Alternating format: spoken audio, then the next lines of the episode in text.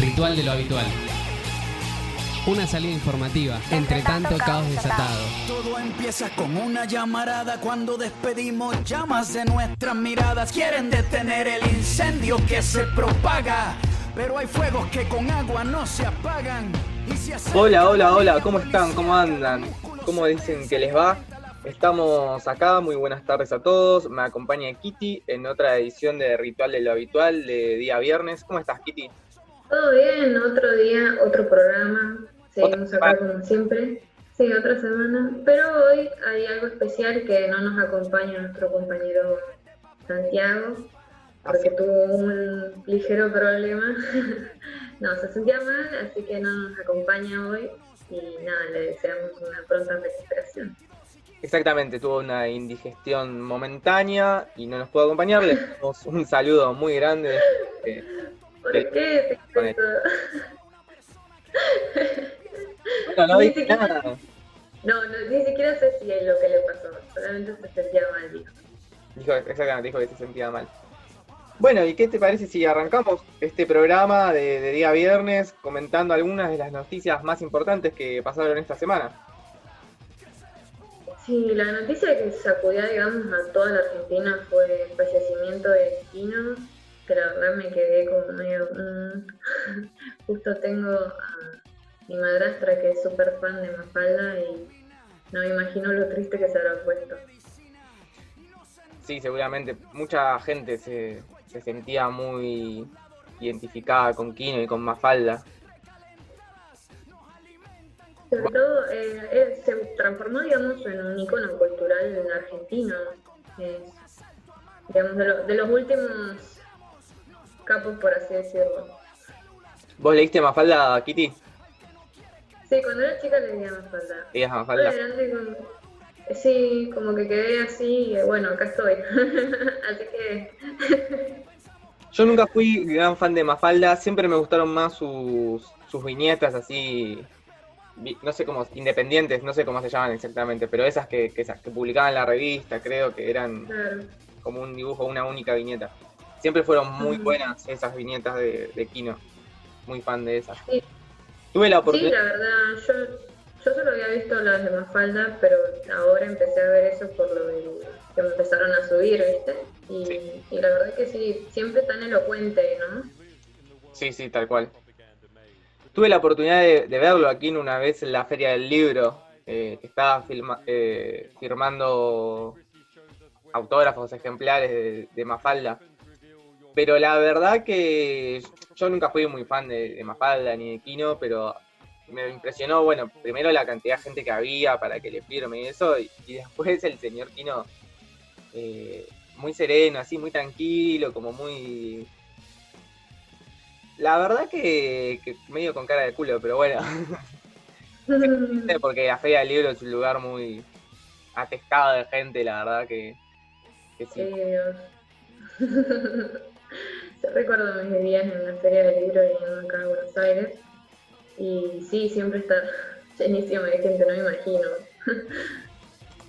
sí. Aparte calculo que tanta, tanto tiempo hacer eso, lo mismo te recansás, ¿no? Sí, además todo el mundo iba a pedirle que le firme. Había realmente una, co- una cola enorme. Y en Bueno, otras noticias, exactamente, otra noticia otras de, noticias, de este día fue que el señor Donald Trump y su esposa Melanie Trump han dado positivo en coronavirus. Eh, lamentamos, la verdad, este trágico hecho. Esperemos que el coronavirus se recupere pronto de estar dentro del cuerpo de Donald Trump. ¿Quién dice por ahí que tenemos eh, una, la suerte de fin de año y se nos da, ¿no, Kitty? ay, no, no sé, mira, te juro, lo peor es eso, que no sabes, ¿qué, qué significa si se muriera este viejo? ¿Qué pasaría, no? qué pasaría en el mundo, ¿no? Bueno, esto es, eh, es importante porque sucede en el medio de, la campaña, ¿no? De las presidenciales norteamericanas. Eh, el otro día fue el primer, no sé si lo comentamos en el último programa, pero fue el primer debate presidencial entre Trump y Biden, los dos principales candidatos. Y bueno, esta noticia repercute en el medio de, de ese debate y, y de las campañas presidenciales de Estados Unidos, ¿no? Que siempre marcan la política de, de la era, del momento, y en Latinoamérica ni hablar, ¿no? Totalmente. Y me hace pensar, tipo, ¿habrá ido contagiado el debate? Yo estaba pensando en eso. No se sabe, pero por lo que estuve leyendo le van a pedir a Biden que se haga el test también porque, porque habría posibilidades de que se haya contagiado. Bueno, pero además de eso, ¿qué, qué otras cosas estuvieron ocurriendo estos días? Bueno, se declaró que va a haber eh, otro IFE, una, no sé cuánto sería, tercero o cuarto ya. No, el cuarto me parece. El cuarto, me parece. Bueno, el monto será el mismo, 10 luquitas, y los beneficiarios serán las mismas personas que podían acceder a las ediciones anteriores. Van a estar, se puede cobrar a partir del 8 de octubre y el 22, y a partir del 23 puede cobrar la gente que tiene cuenta bancaria. Así que estén atentos. Muy bueno, lo vamos a tener en cuenta y vamos a seguir recordándoles para todos aquellos que, que cobren el IFE, estén atentos a este programa. Otra de las noticias que ocurrió el fin de semana pasado y que siguió durante esta semana es la guerra que se desató entre Armenia y Azerbaiyán. No sé si estabas muy al tanto, pero es un conflicto. es un conflicto militar a gran escala e importante porque involucra a países potencia de, la región y del mundo, ¿no? Eh, están metidos los rusos, están metidos los, los turcos. Bueno, disputas históricas que, que se acoplan, digamos, con esta situación mundial y que, y nada, y que preocupan y que dan miedo, asustan a veces, porque uno dice, bueno, ¿qué va a pasar de esto? ¿no? Como se desata la tercera guerra mundial. Bueno, esperemos que eso no suceda, pero en el medio de, esta situación, la realidad es que hay una guerra entre Azerbaiyán y Armenia, y que parece que va a continuar el conflicto. Así que hay que estar atentos.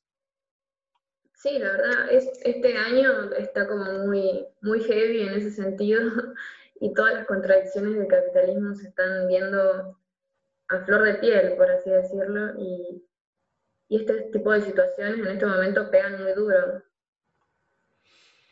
Sí, sí, no, pegan duro. Eh, por la pandemia, por la crisis económica mundial y, cómo eso repercute en, la disputa entre los distintos imperialismos, ¿no? Eh, bueno, lo de, por ejemplo, Estados Unidos con China, es, un tema que venimos charlando, que estuvimos conversando el miércoles también sobre eso, ¿no? Sí, sobre los famosos yuanes, que hay gente que ni siquiera sabe que es una moneda china. Estoy viendo muchos memes en los últimos días con los de los yuanes. Sí, yo también. Creo que eso es lo más divertido de, todo lo que pasa, que siempre hay 800 memes de cada cosa. Yo me informé del debate presidencial de Trump y Biden por los memes. Sí, y fuentes confiables, obvio, ¿no? ¿Qué haríamos sin los memes eh, durante esta pandemia, no? Porque nos han salvado de morir de aburrimiento. Claro, hacen que la situación sea más llevadera. Así es. Bueno, ¿te parece si seguimos con un tema y volvemos con una entrevista? Sí, vamos a tener una entrevista con Belén, que nos va a estar contando eh, sobre la situación con respecto a, bueno, el coronavirus, vacunas, y estén atentos porque la verdad que estuvo muy interesante, a mí me re la entrevista. Ella es muy clara y muy copada. Así es, lo dejamos con un tema y continuamos con el programa.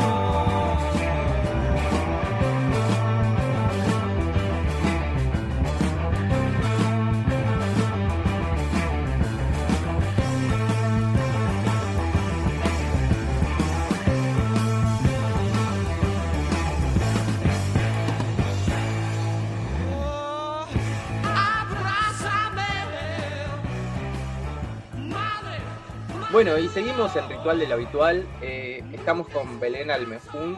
Ella es bióloga molecular, inmunóloga e investigadora del CONICET. ¿Cómo estás, Belén? Hola, ¿qué tal? ¿Cómo andas, Gabriel? Todo bien, por suerte. Bueno, Belén, eh, recién antes de arrancar la entrevista vos nos contabas que estuvieron trabajando desde el CONICET, un grupo de investigadores, eh, junto con el gobierno con la plataforma Cuidar, ¿no es así? Confiar, sí.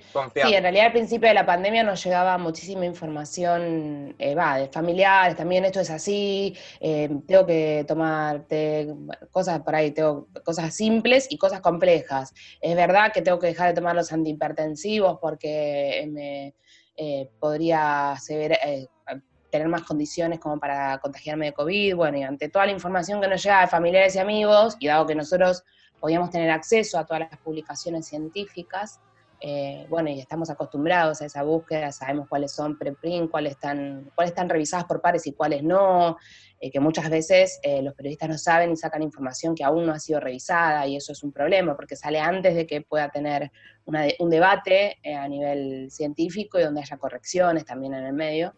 Entonces nos juntamos, un grupo, una, una de las chicas, Soledad, que venía desde el año pasado trabajando en fake news y vacunas, se le ocurrió armar este proyecto y fuimos en su momento 16 biólogos, biotecnólogos y virólogos y biólogos moleculares que ofrecimos al CONICET la posibilidad de, de bueno, de, combatir la infodemia, de esto como llamó la OMS, a esta cantidad de información que llega y, la gente tiene angustia, necesita saber, se mete y es infectada por fake news o falsas noticias a través de, de las redes y bueno, y, finalmente nos informaron que vamos a ser parte del contenido científico de la plataforma Confiar.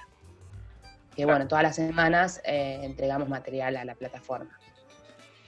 Sí, entiendo. Sí, además eh, de estos últimos meses que surgió la pandemia hasta ahora, es impresionante la cantidad de contenido fake news que ha salido, que ha circulado por los medios, incluso, no sé, pienso en el cloruro de sodio ahí eh, eh, que tomó Viviana que está en vivo. Que si sí, el, dióxido de cloro, complicadísimo. El dióxido de cloro, porque es como una lejía.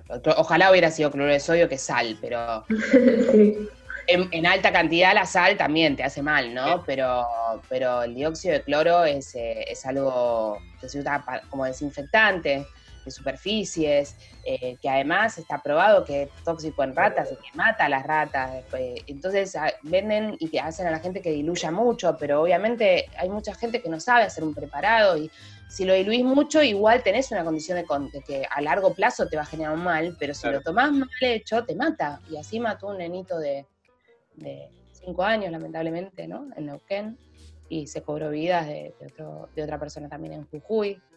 Eh, gente que está lucrando con la salud y con la vida, y que la, gente que vende dice, ¿por qué no hacen estudios los científicos? ¿no? Y nosotros ahí respondemos que nada que pase, que tenga una toxicidad en, ratas o que ya haya sido probada una toxicidad en animales podría pasar un estudio en humanos de ninguna manera, no, cumple ningún protocolo de rigor científico. Eh, Belén, ¿cómo estás? Eh, te quería hacer una pregunta sobre esto. sí. Quería saber si se comunicaron desde los medios masivos, digamos, de, los medios hegemónicos, hablaron sobre esta plataforma, confiar, si es que en algún momento... Sí, sí, eh, sí, nosotros hacemos, eh, bueno, en un momento estuvimos haciendo hasta 50 radios por semana, eh, una de nuestras compañeras estuvo en la columna en Canal 9, y sí, salimos en muchos medios escritos y también en televisivos en todos, en todos los medios. De hecho, con lo del CDS, eh, incluso sobredosis de TV tomó parte de, nuestros, de nuestro material eh, para pasarlo en vivo.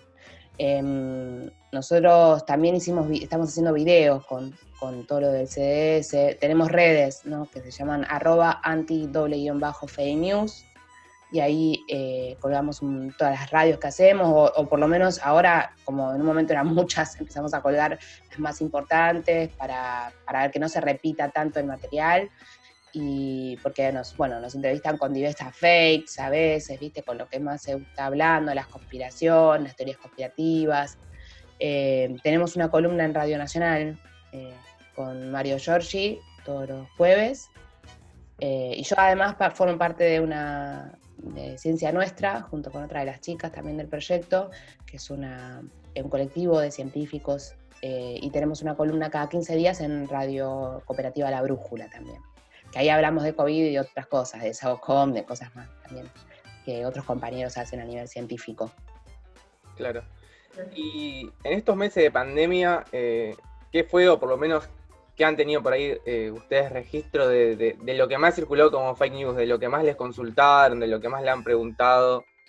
Eh, bueno, ahora, ahora tenemos una batalla terrible con el tema de las conspiraciones, ¿no? Porque pasado tanto de la pandemia como que la gente empieza a, también a cuestionar, a, bueno, nada, tiene sus, sus razones, ¿no? de querer salir y, lo que nosotros decimos es que ah, obviamente el que tiene que salir para trabajar y el que tiene que salir y no le queda otra y que no puede hacer un trabajo, un teletrabajo, eh, que se tiene que extremar las medidas de cuidado y el, tapaboca, nariz, mentón, que sea realmente tapaboca, nariz, mentón y no tapaboca. Sí, sí. Este, que eso, eh, nada, es, lógico, respiramos por todo el sistema respiratorio, por cualquiera de esos dos lugares puede entrar el virus, por lo tanto el tapaboca, nariz, mentón tiene que ir completo, ¿no? Si no, no tiene sentido, como ayer dije, es un, atentado a la inteligencia ponérselo debajo de la nariz, preferible no ponerse nada.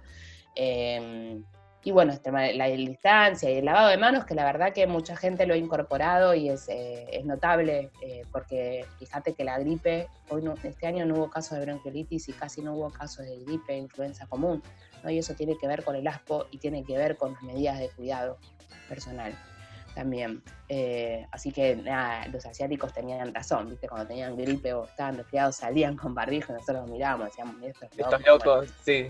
Claro, pero la realidad es que hay mucha gente que fallece por año de eh, neumonías o de gripe, de gripe pocos, porque tenemos una, gran campaña de vacunación acá en la Argentina, eh, pero ayuda, ¿no? todo esto de las medidas para que no circule la gente joven, que por ahí no, no, se va a morir, pero no la pasa tan mal a veces Em, y ahora tenemos un grupo de médicos que se llaman Médicos por la Verdad, que andan así diciendo que el virus no existe, que uno se enferma de miedo, eh, y cuestiones muy complejas porque ocupan lugares ¿no? en la medicina y que... ¿Y esta gente nada, que... tiene un título? Sí, sí, sí, pero bueno, nada, eh, uno puede creer en lo que quiera, lo que no puede eh, es, andar diciendo algo que es una creencia como si fuera una opinión científica o como si fuera un consenso científico o médico, que no lo es, porque nosotros no nos basamos en nuestras opiniones. O sea, yo puedo tener mi propia opinión si no me gusta alguna medida, pero esa no es nuestra, nuestro trabajo. Nosotros nos basamos en la evidencia científica colgada de todas las revistas que hay a nivel internacional, leemos un montón de trabajos y en función de eso damos una, una información a la población que sea, eh, hablamos, si bien no existe el verdadero así, pero verdadero cuando algo tiene un consenso muy grande científico, falso cuando se ha demostrado que no es así, y un apresurado cuando hablamos de eh, trabajos que están preliminares, chiquitos, que todavía falta información como para decir, bueno, hay un consenso, o todavía está en discusión, hay trabajos que dicen que sí otros que no, ¿no? Entonces, en ese sentido, creo que tenemos un problema, ¿no? Porque se les da lugar incluso nos han, eh, han tratado de, a mí me habían invitado hace dos semanas a una radio, eh, me decían, bueno, para que hable de, un montón de fakes, ¿no? Que eran todas medio raras, porque eran todas fakes conspiranoicas, todas, o sea, y, de repente me mandó un Zoom y era una médica por la verdad la que me mandó el Zoom. digo, disculpame, pero me está mandando un Zoom, una invitación. Me dice, sí, sí, es vos contra tres. Digo, no, no, ahora se trata de una confrontación de opiniones, porque aparte no es mi trabajo, ¿viste? Yo trabajo en el laboratorio, ¿no? Eh, no queremos el show mediático, que es un problema, ¿viste? Eso de nosotros como, como equipo no estamos dispuestos al show mediático, no nos parece que esa sea nuestra tarea y tampoco queremos que quede que hay dos opiniones confrontadas en la población, porque no es así. Una cosa son 40 personas que opinan una cosa y otra cosa miles y miles de científicos a nivel mundial y nacional que están consensuando un, saber, ¿no? Que, que a medida que atravesamos la pandemia, además fuimos conociendo y fuimos, algunas cosas fueron dinámicas, se lo decimos todo el tiempo a la gente, bueno, esto puede cambiar, ¿no? Sí, tal cual. Estamos aprendiendo nosotros también, porque no sabíamos nada, eh, o sea, sí sabíamos por pandemias anteriores del MERS y del SARS, pero la realidad es que no conocíamos del todo este patógeno, ¿no? Tal cual. Sí, aparte, como que de esa manera intentan instalar que son dos opiniones que están al mismo nivel, como si fuera un tema que se puede, bueno, estar de acuerdo o no, pero la realidad es que hay un virus acá que por más que lo quieras negar, no. Que la gente se muere, que hay gente muriéndose, que, hay personal de salud expuesto muriéndose también, que hay un montón de gente, compañeros nuestros haciendo voluntariado diagnóstico a lo largo y ancho del país y quedándose hasta la, cualquier hora de la noche para, para poder llevar el diagnóstico a cada una de las personas.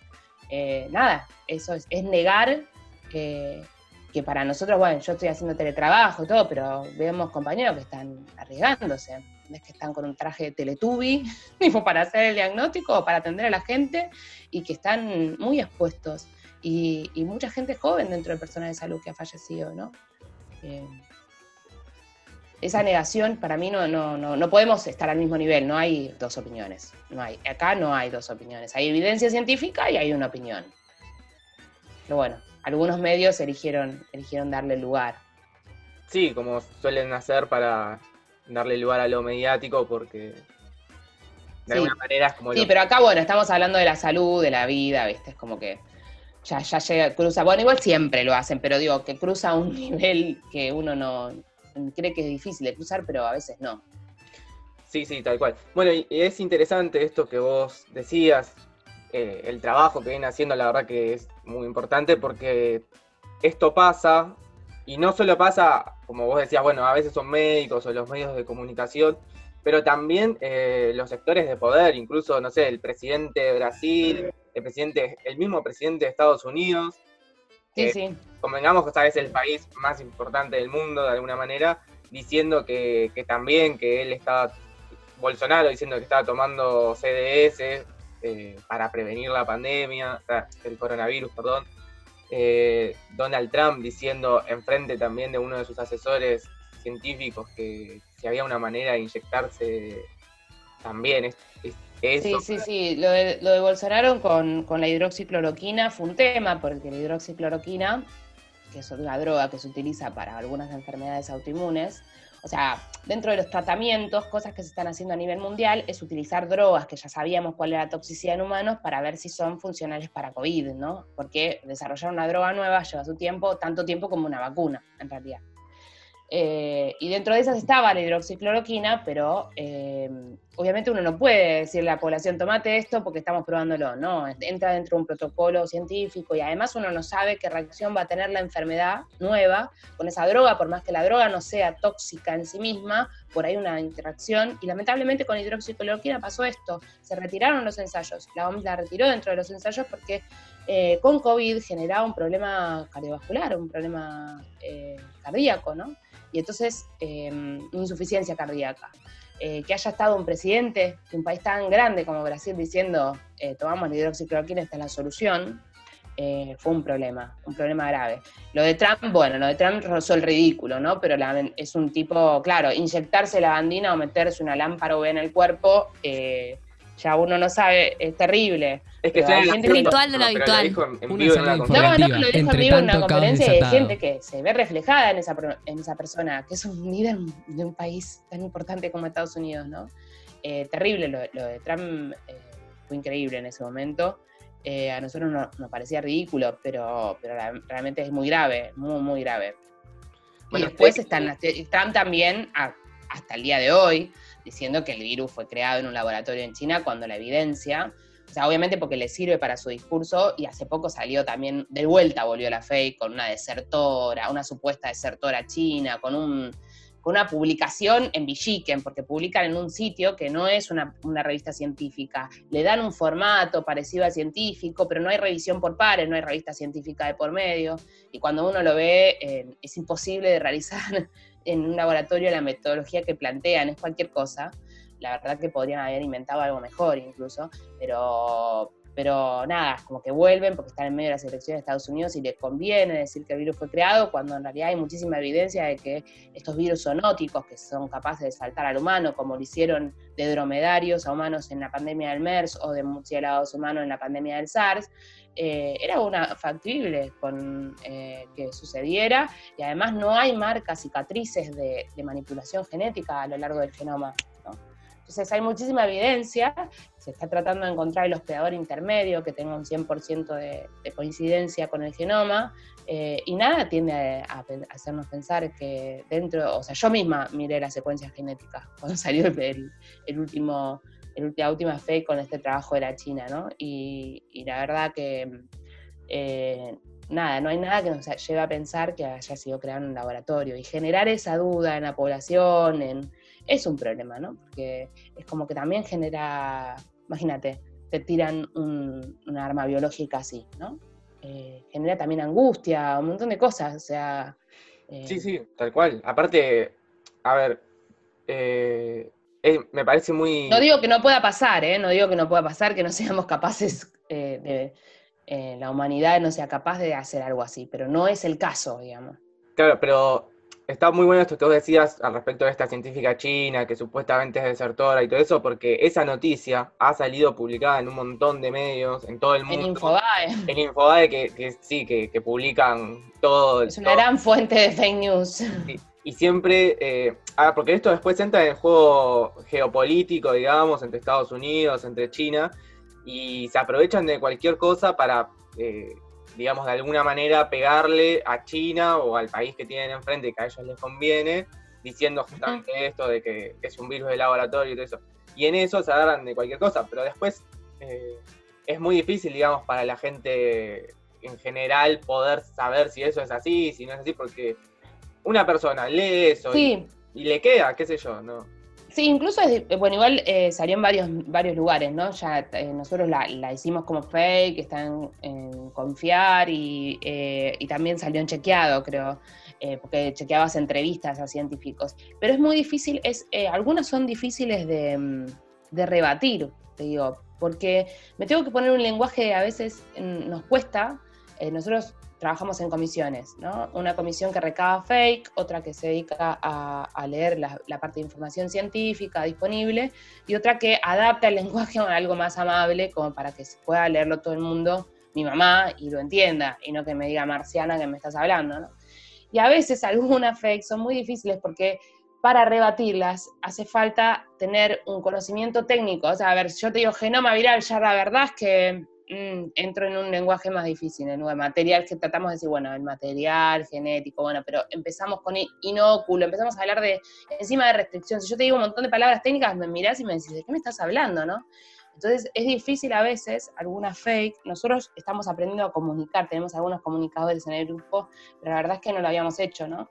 A pesar de que pensamos que toda ciencia que no se comunica muchas veces no existe, eh, en este camino de la pandemia también estamos aprendiendo nosotros a, tratar de comunicar y, y tratar de hacer, de bajar la información, de, no de bajarla de, de, contenido. de, contenido, sino del lenguaje técnico que nosotros usamos, que ya estamos acostumbrados a tratar de poner en el lenguaje del día a día, ¿viste? Y bueno, eso es un desafío también, porque con la fe y con la de, creación virales es difícil. Es difícil porque estamos hablando de biología molecular, que, no, que tiene toda su jerga, toda su, su, lenguaje técnico y, bueno, y un... No, y además eh, la realidad es también que Infobae hoy en día es el medio más leído eh, en el país. Entonces, eh, sigue siendo, o sea, sigue siendo el, diario más leído contra, bueno, no sé, chequeado, la plataforma esta que, nos comentabas. Sí, sí, igual las fake news se viralizan mucho más que las noticias verdaderas. Y también está en los títulos alarmistas, en que me lo mandó la gente, viste, como que... El clickbait. Claro, me, genera, yo lo, nosotros lo que decimos, si te genera angustia, si, si el título te genera alarma, no la reenvíes, no la reenvíes porque probablemente sea algo que no está bien, no tiene por qué generarte eso. Y muchas veces además son los titulares, ¿eh? porque después a lo largo de la noticia, en realidad está el contenido real, pero en el titular tergiversan la noticia, porque le ponen, le agregan como le agregan cosas que no deberían, haciendo verdadero algo que no lo es, o haciendo falso algo que no lo es del todo, también, bueno, es nada, eso, que, hay que tener mucho cuidado y que cuando uno le llega la información, primero mejor chequearla, si tenemos un montón de medios para chequearla antes de reenviarla, ¿viste? Lo que pasa es que está difícil, y sobre todo con las tribus urbanas, que me lo mando, me lo mando mi amigo, es obvio que me lo manda mi amigo, debe ser verdad, ¿por qué me va a mandar algo falso? Eh, todas esas cosas que, bueno, que antes sucedían en el barrio, hoy se, escalan a niveles gigantes con las redes sociales. Eh, y bueno, y empiezan, empezamos a mirar solamente gente que, piensa parecido a nosotros, esas también cosas pasan con los algoritmos de los sistemas, así que está difícil con el tema de, la fake, eh, de que no se viralicen tanto, ¿no? O que se viralice la información chequeada tanto como la fake, ¿no? Nos está pasando. Pero bueno, por lo menos llegamos a una gran cantidad de gente, que eso es, es importante igual. Claro. Bueno, y ahora se va a venir una batalla importante con el tema de la vacuna. Cuando, cuando esté la vacuna, salga y eso, me imagino que van a tener ahí que dar una batalla importante para que la gente se vacune. Sí, eh, realmente en nuestro país, en realidad, en, nuestro país la, la, proporción de gente que se vacuna es muy alta. Por suerte, eh, no habíamos tenido eh, una, infectada tan grande en movimiento antivacunas, que surge en Inglaterra con, con una publicación de un médico en The Lancet que dice que mm, las vacunas generan autismo, asociadas a un síndrome gastrointestinal, y realmente después se vio que eso era mentira, que había mentido en el artículo, el artículo fue dado de baja, el tipo fue preso, que además estaba generando su propia formulación vacunal, que no generaba, o sea, que además quería hacer negocio, desastre, desastre. Pero bueno, el daño ya estaba hecho, ¿no? Cuando, cuando retractaron eso, ya había llegado América, ya nada, ya había, y empezaron a formarse esos grupos. Lamentablemente en nuestro país tuvimos una, un brote de sarampión el año pasado y es debido a la gente que no se vacuna. Uno, el éxito de las vacunas, nosotros decimos, ayer lo dije también los inmunólogos, es que, que la gente se pregunte si hace falta realmente vacunarme o no, es en parte debido al éxito que tienen las vacunas, porque hace 100 años las, las enfermedades infecciosas mataban, era la principal causa de muerte en todos lados, en todos lados del mundo. Entonces, hoy que, tenemos vacunas para 25 enfermedades y que realmente hemos erradicado algunas tan graves como la viruela o la polio en nuestro país, que estamos, estamos sustituyendo la polio a virus vivo por solamente una eh, que es eh, inactivada. Eso se debe a las grandes campañas de vacunación y además en nuestro país el, gobierno eh, nos da libre acceso a las vacunas, ¿no? que eso es muy importante. En otros lugares hay que pagarlas, o sea, o, dentro de lo que es el carnet de vacunación hay muy pocas.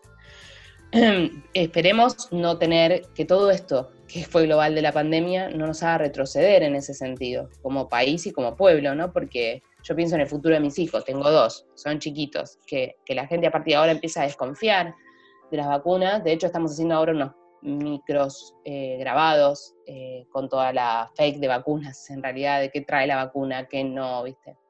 Eh, pienso en eso y la verdad que me, me, aterra un poco que empiecen a brotar enfermedades que, que ya estaban impensadas en niños, ¿no? Y sobre todo uno piensa más en los chicos, ¿no? Pero bueno, hay enfermedades en adultos, obviamente, pero que la mayor parte ataca a los chicos. Con secuelas muy graves, algunas dejan secuelas neurológicas gravísimas, ¿no? el sarampión mismo, eh, si llega, o sea, nada, son, son cosas que uno no las piensa y además hay un montón de niños, yo trabajo en, inmunodeficiencias, en realidad, con el Garrahan, hay un montón de chicos que no pueden vacunarse, porque no responden a la vacunación o porque la vacunación los mata. Eh, esos chicos quedan protegidos por la vacunación de los otros chicos. Entonces, vacunarse es un acto completamente solidario, porque te proteges vos, pero proteges al resto porque no sabes si el de al lado pudo desarrollar inmunidad contra, contra un patógeno grave. Y al vos no, no circularlo por estar vacunado, evitas que tu compañero se contagie. Es un acto completamente solidario y altruista. Claro, se, crea la inmunidad colectiva, como ahora también es otro concepto. Claro, otro concepto. Que la gente dice que llegamos solos, ¿no? Pero no, la inmunidad colectiva es un concepto que se creó a partir de las vacunas. Eh, si llegaríamos solos hubiera muerto mucha más gente en el medio, estaríamos bastante mermados como, como, humanidad, digamos. Sí, sí. Bueno, Belén, no, para cerrar te quería comentar, no sé si habías visto que, Trump se contagió de coronavirus, así que evidentemente... Sí, lo ocultó. no, le, funcionó todo lo que, todo lo que propuso. Hoy se dio la noticia. Se dio a conocer esto y que evade impuestos, saludos. Sí, que para para ellos es complicado, ¿no? Como, eh, Pero bueno. De, toda la contienda electoral, ¿no? De, ahora de las elecciones de Estados Unidos. Sí, bueno, dentro de, y también que la vacuna la iban a tener ya. Dentro de las vacunas que están circulando, bueno, va a, terminar su fase 3, van a verse temas de seguridad y, bueno, están también las chinas, digo, porque la gente a veces dice yo de China y está también la cubana, ¿no? Y la realidad es que tanto la cubana como la china utilizan técnicas tradicionales de las vacunas, las vacunas que tenemos muchísima historia, o sea, que conocemos mucho como inmunólogos, son vacunas al bicho completo o a pedacitos del mismo mientras que las otras son innovaciones, ¿no? Y que pueden o no resultar y que hasta ahora no han sido aprobadas para uso en humanos masivamente en ninguna formulación vacunal. Entonces, estemos atentos a eso, ¿no? Porque eh, a veces uno desconfía porque, porque los medios nos meten China malo, Cuba malo, pero la realidad es que hay que pensar en la formulación, en la mejor formulación que llegue a la gente y que, sea la más segura posible, ¿no? Y la vacuna de Oxford, ya que sacaste este tema, aprovecho para preguntarte, que es la que acá se como que más impulsa o que más bueno no es la que estamos probando eh la vacuna de Oxford eh, estamos por ahí se va a producir acá en una planta privada una planta privada, sí. Eh, pero no, no es la que se está probando. En la Argentina, en Argentina está probando tres en fase 3, pero no esa. La vacuna de Oxford es la que más bombo le dieron los medios, ¿no? Es una vacuna inglesa, eh, es una vacuna de no virus. Eh, quiere decir que agarramos un virus del resfriado y lo modificamos. Le metemos un pedacito del coronavirus. Como el virus de resfriado es un buen delivery, es decir, que es capaz de llegar a nuestras células y llevar información a nuestras células porque nos infecta y nos causa el resfrío. Entonces lo usamos como delivery de un pedacito del virus para que lleve a nuestras células esa información y nuestras células fabriquen un pedacito del coronavirus y entonces nuestro sistema inmune lo detecta como extraño y monta una respuesta inmune. Hay historia de esas vacunas, pero no hay ninguna que haya sido, o sea, tenemos la vacuna del ébola y la del virus incisional respiratorio que están funcionando, eh, o sea que quiere decir que había ya trabajos con esas vacunas eh, que hayan llegado a humanos. Pero no es tan masivo, digamos. No, no, no, no hay aprobación masiva de ninguna, de ninguna, no.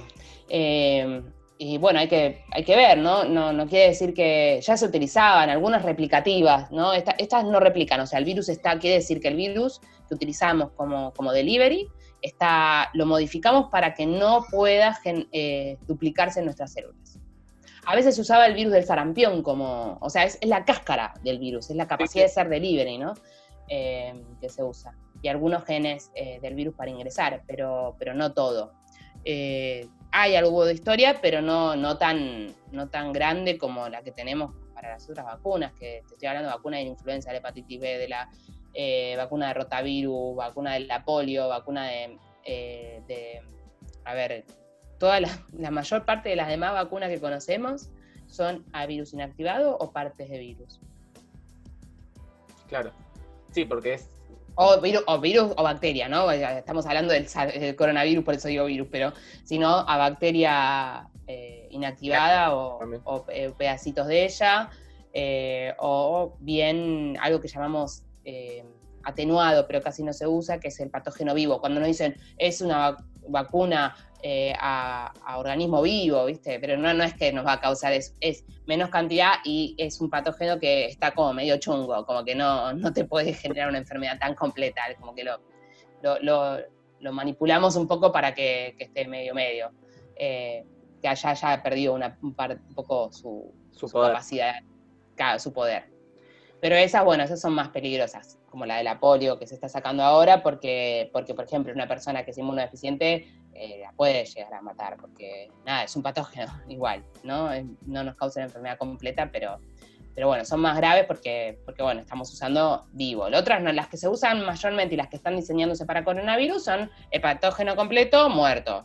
Le tiramos, lo irradiamos con luz UV, le tiramos químicos, calor, lo que sea, cosa de que esté bien muerto, y eso es lo que se inyecta eh, como formulación vacunal. Y esas se desarrollan también acá, ¿no?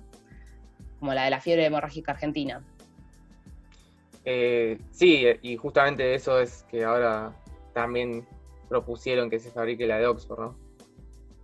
No, en ese caso estamos hablando de una empresa privada la que va a fabricarlo, que es una biofarmacéutica, va, es un grupo biofarmacéutico grande. Eh, las que yo te digo de la fiebre hemorrágica se produce en el Estado, en la planta de pergamino. En la misma Blanc también producía vacunas y en su historia el Instituto Biológico de La Plata producía casi todas las vacunas del calendario, pero desde la dictadura para acá han sufrido un vaciamiento y un desplazamiento por compras en el exterior de a multinacionales farmacéuticas de las vacunas que tenemos hoy en día que, bueno, han desplazado la producción nacional lamentablemente. Pero desde 1900 que Argentina era pionera en producción de, lo que se necesitara para salud y para, para lo que es la, el carnet de vacunación, ¿no? Bueno, Belén, te, te agradecemos mucho haberte tomado este tiempo para contarnos el trabajo que vienen haciendo. La verdad que es muy importante en el medio de, la pandemia y de la pandemia de fake news, que haya un grupo de investigadores, de científicos que se hayan tomado el laburo ¿no? de hacer ese trabajo y también de evitar eh, todos esos problemas que trae la circulación de fake news. Bueno, gracias a ustedes por la nota. Cualquier cosa cuando, cuando quieran, eh, el grupo está también para, por si quieren hacer alguna entrevista de otra cosa o que alguna duda que surja, alguna fake más que llegue acá a fin de año. Eh, un listado de, las fake news que más curiosidad nos dieron y después las vamos a ir a, charlar una Dale, dale. Seguinos en nuestras redes sociales. Somos Radio Viral. Bueno, y continuamos acá en Ritual de lo Habitual. Estamos llegando al fin de este programa. Esperemos que les haya gustado la entrevista con, Belén. La verdad que es una grosa, Belén, por haberse dedicado este tiempo a, darnos esta entrevista y contarnos sobre las fake news, ¿no? Siempre surge una nueva, seguramente la semana que viene habrá otras más creativas. Sí, la verdad que es algo que, que vamos a estar esperando y que probablemente la volvamos entrevistar en algún momento por estas situaciones que se dan con nuestros, nuestros fieles colegas, amigos de Clarín, que publican todas estas noticias. Infobae particularmente. Sobre todo. Que, publican esas noticias tan creativas y divertidas. ¿Y qué otro tema hubo esta semana, Kitty, que nos hayas querido contar? Bueno, en realidad estoy como que no sé mucho, no tengo mucha información al respecto, yo tengo como una mirada más o menos así nomás, por arriba, muy por encima, pero estuvo este, este medio quilombito con los jueces, sí. y no sé si lo, has leído sobre el Persaltum, que parece que yo tengo entendido que fue así, que esos jueces fueron como designados básicamente a dedo. Bra, bra, bra. Esto sería la versión eh, de Kitty de, sí, sí, la versión, conflicto judicial. Vamos a escucharla. Sí, sí. mi versión, mi versión. No sé si fue así, vos me dirás o no sabes, pero que sí, que fueron elegidos los tres jueces a dedo, estos, no tengo sus apellidos ahora, pero suenan como de un plantel de fútbol. y que fueron elegidos a dedo y ahora van a... ¿Elegidos a dedo por quién? En primer lugar. Y básicamente el gobierno anterior, no vamos a decir nombres, pero fue en ese gobierno en el que pasó, así que no, sabemos. No quería decir el nombre porque es mala suerte, ¿no? Claro, es mala suerte. Está muy bien, está muy bien. Solo podemos decir que es eh, un expresidente que, que, se, que se relacionaba a un gato. se, relacionaba a los, felinos domésticos. Tal cual. Bueno, sí, que básicamente pasó así, ellos pasaron a, Nación, ¿no es así? Y... a un juzgado federal, si no me equivoco. Federal, exactamente. Y ahora van a volver, digamos, a sus puestos porque no en su momento no, no tuvo, digamos, la aceptación del Senado, o sea, no, no fue hecho como debería ser. Fue como medio bueno, te pongo en este puesto acá porque me caes re bien y porque necesito favores y algo así. Eso entendí yo. Sí, digamos que no se cumplió con el proceso correspondiente para elegir quién va, eh, quién va a ser el titular de, esos juzgados y lo que se hizo es que a través de un decreto de necesidad de urgencia, el gobierno anterior puso, bueno, a, a estas personas a cargo de esos juzgados, pero sin, digamos, el aval del Senado. Esto fue lo, que pasó hasta, hasta principios de este año, digamos, hasta, el cambio de gobierno. Claro. Sí, eh, y este tipo de cosas se dan muy seguido, ¿no? en el gobierno anterior. Uf, se me perdió este papel muy importante sobre X cosa. La verdad que no, no va a quedar otro. Voy a poner a mi colega en este puesto, a mi amigo de toda la vida. Sí, de hecho creo que uno de estos jueces, no sé si no había sido compañero de colegio, de, de, Mauricio o algo por el estilo. Pero bueno, más allá de eso, el tema ahora en la justicia y, el, motivo por el cual estamos hablando de esto es que el gobierno de Alberto Fernández, a través también de un decreto de necesidad de urgencia, ¿qué hizo? Eh, decretó que estos jueces vuelvan a sus juzgados anteriores, que desocupen esos cargos, para que el Senado, por la vía correspondiente, determine quién va a ocupar ese lugar, ¿no? Porque para eso en la Constitución están los, elementos, las herramientas para que el poder que corresponde determine, bueno, está en juzgado federal, o culpa a tal persona. El tema es que esto ahora entró en, disputa, en conflicto, porque uno de estos jueces o, varios de estos jueces eh, son los que habrían eh, involucrado a, la vicepresidenta Cristina Kirchner en distintas causas, en distintas causas o en una causa en concreta de corrupción. Entonces, todo ese tema eh, se hizo como una bola gigante, ¿no? Que lo que pasó ahora es que llegó a la Corte, la Corte aceptó, la Corte Suprema de Justicia aceptó el per saltum, con lo cual ahora depende de la Corte determinar si corresponde que esos jueces vuelvan al lugar que tenían antes o que continúen en, sus juzgados federales eh, como venían haciendo a partir del último año, de los últimos años. Pero bueno, ahora está en manos de la Corte, que es la que determinará qué, es lo que corresponde, ¿no? Sí, creo que este tipo de situaciones eh, siempre se termina volviendo una pelea de oficialismo versus oposición, ¿no? Porque, sí, sí. Sí, son, son digamos, problemas eh, no administrativos, pero sí que que se podrían resolver de una manera más fácil, pero siempre termina siendo esa la pelea de fondo. Y nada, es agotador, chicos, basta. Claramente no hay, no hay, no hay nadie que sea un santo, sabemos cómo, cómo suele ser, pero en el medio la realidad es que que el hecho de poner jueces en un juzgado por un decreto es, es una, una ridiculez, es algo que, que está mal, que no lo, que no lo pueda avalar la corte. Pero bueno, ahora habrá que ver qué determina. Sí, esperemos que, que sea lo que se tiene que hacer, digamos. Que si a Cristina hay que investigarlo, la investigamos. Yo me ofrezco. Vos que sos... Eh... Yo soy muy fan de Cristina, pero, o sea, como persona, me parece muy linda. Perdón, sí. o no que es linda.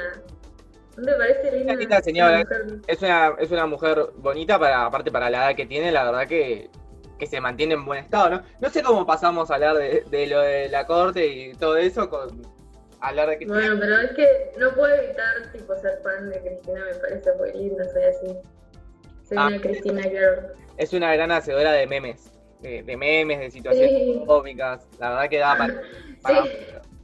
Es muy graciosa. Y además es de tu provincia.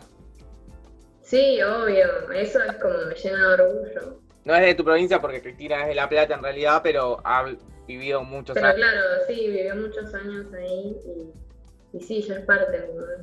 Es parte, del, parte de acá. De, la provincia. Igual allá no los quieren en pedo. no, no tienen tanta buena visión en comparación de lo que digo yo. Me escuchan diciendo algo así y me hachan la cabeza. ¿Por qué? No, ¿por qué? No, no sé, viste, quedó como así. Eh, justamente siempre uno en los medios lee que la, provincia es recontra cuca y es mentira.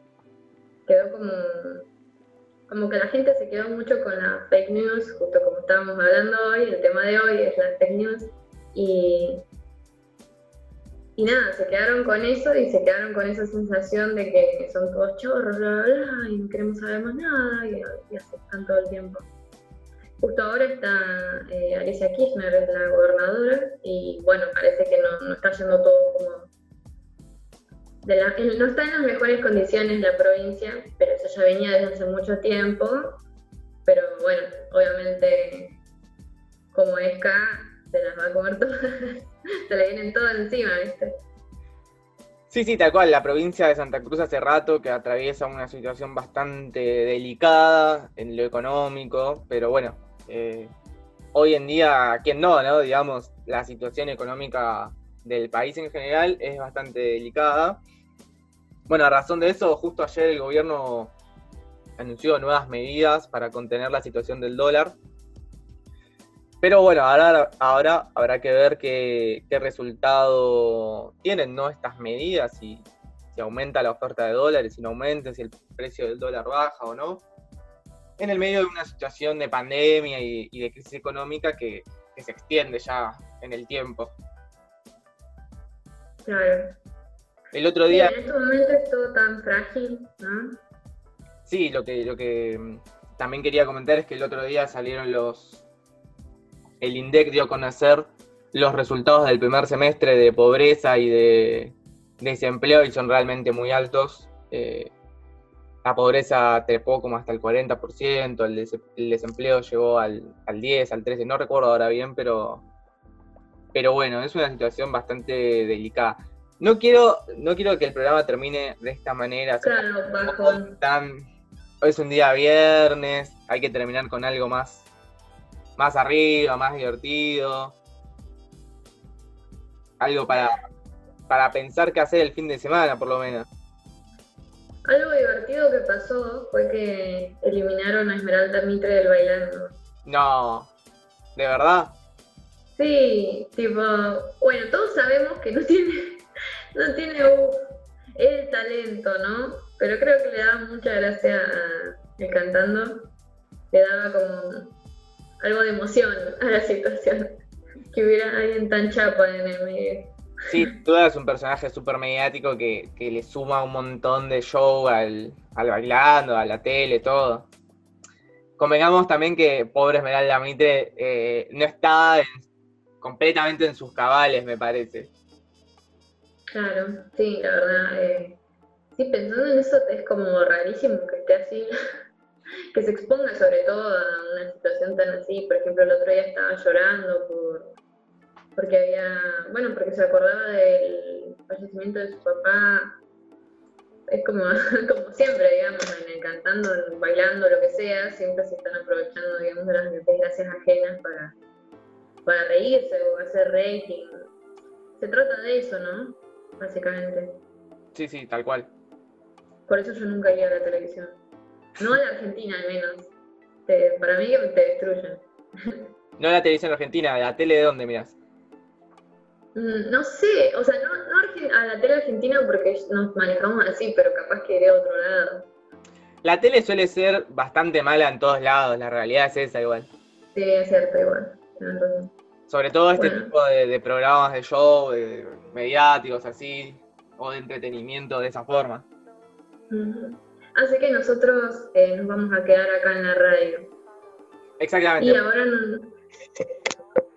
Por el momento, Ritual de lo Habitual va a seguir siendo un programa de radio. Radio Viral Comunitaria va a seguir siendo un canal de radio que ustedes pueden encontrar en YouTube, que ustedes pueden encontrar en Spotify o que pueden escuchar en nuestra aplicación de, radio que pueden descargar de la app de su celular. Eh, por el momento no vamos a hacer un programa de televisión, veremos más adelante si nos da, si nos gustaría, pero, pero quizás en algún momento nos puedan ver, ¿no? Ahí conduciendo. Sí, puede ser a futuro, ritual del cantando o algo así podemos hacer. Cantando lo habitual. Cantando lo habitual, me gustó ese programa. Buenísimo. Y bueno, nos vamos despidiendo de, de este programa de día viernes. Los, ahora los dejamos con un tema. Y espero que, tengan, que hayan tenido una linda semana, que tengan un mejor fin de semana, que la hayan pasado bien. Kitty. Sí, y que disfruten de la primavera y de lo lindo que está afuera, chicos. Porque está re lindo, salgan un ratito a la vereda, un ratito a una plaza y sigan tomando las medidas necesarias para la prevención. Así es, cuídense mucho porque la pandemia sigue, lamentablemente, eh, sigue habiendo muy altos casos de contagio pero eh, aprovechen también de los días lindos para ir a pasear un ratito por una plaza, para salir a dar una vuelta.